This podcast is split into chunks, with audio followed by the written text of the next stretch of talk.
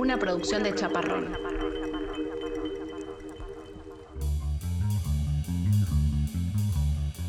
Presidente Kit, los tenemos en la mira.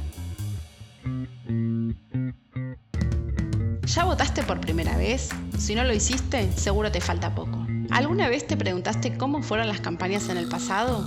Te invitamos a hacer un viaje en el tiempo. Presidente Kit te cuenta.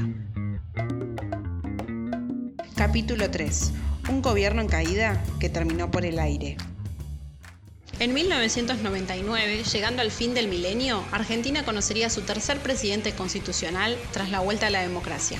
El doctor Fernando de la Rúa.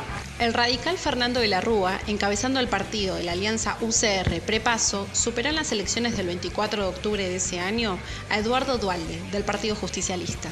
De la Rúa era en ese momento jefe de gobierno en la capital federal y ya había tenido tres periodos como senador nacional.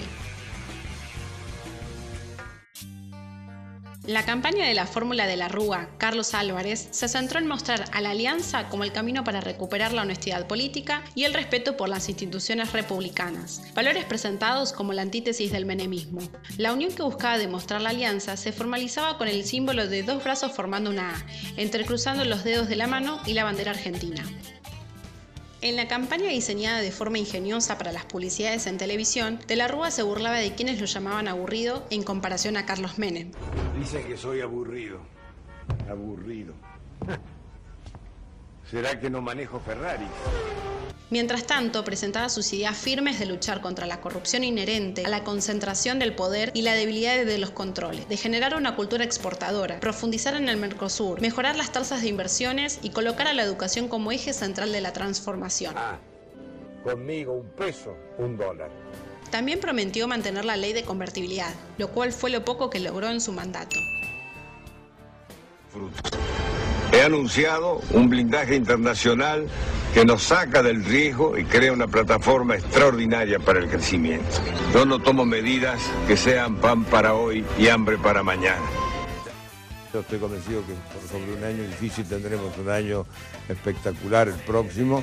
Este blindaje que es una garantía eh, financiera para, para que Argentina tenga solidez para responder a las inversiones. Cuando De la Rúa asumió, la deuda externa era de 160 mil millones de dólares, cifra que duplicó la de 1990 en medio de la crisis financiera iniciada en Argentina el año anterior. La economía comenzó a deteriorarse rápidamente por las medidas tomadas al inicio de su gobierno, como la de la tablita de Machinea, su ministro de Economía. Por lo tanto, De la Rúa debió seguir recurriendo a endeudar al país, principalmente con el FMI, a fin de sustentar el cambio fijo. La esperanzadora alianza no logró completar ni un año de gobierno cuando el 6 de octubre del 2000 renunció el vicepresidente Chacho Álvarez, como remate a una crisis iniciada con el escándalo de los intentos de soborno a legisladores, en medio de una posible reforma laboral. Este hecho precipitó directamente a una crisis al gobierno nacional de la que ya le fue imposible recuperarse. Sin embargo, de la Rúa visitaba jocosamente programas de televisión, como los de Marcelo Tinelli o Susana Jiménez. Se han dado situaciones inéditas eh, o increíbles. Sí, Por caso lo del que, Senado, que se acabara. No, no, por caso quiero decir que se acabara la merluza. De la Rúa prometió para el 2001 varias medidas que no pudo cumplir, ya que ni llegó a fin de ese año como jefe de Estado.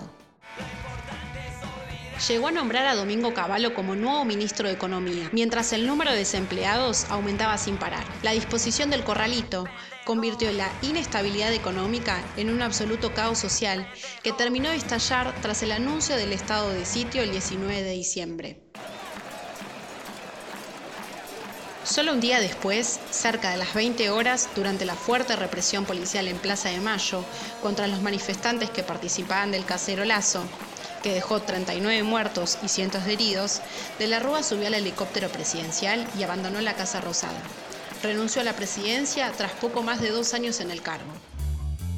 En el próximo capítulo de Presidente Kit, nuestros objetivos son cuatro presidentes en solo 10 días. En primer lugar, anuncio que el Estado argentino suspenderá el pago de la deuda externa. El que depositó dólares recibirá dólares. Ramón Puerta, Eduardo Camaño, Adolfo Rodríguez Sá y Eduardo Dualde.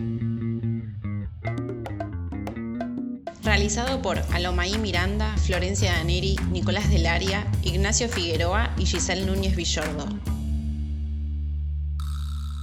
Dicen que soy aburrido. Aburrido.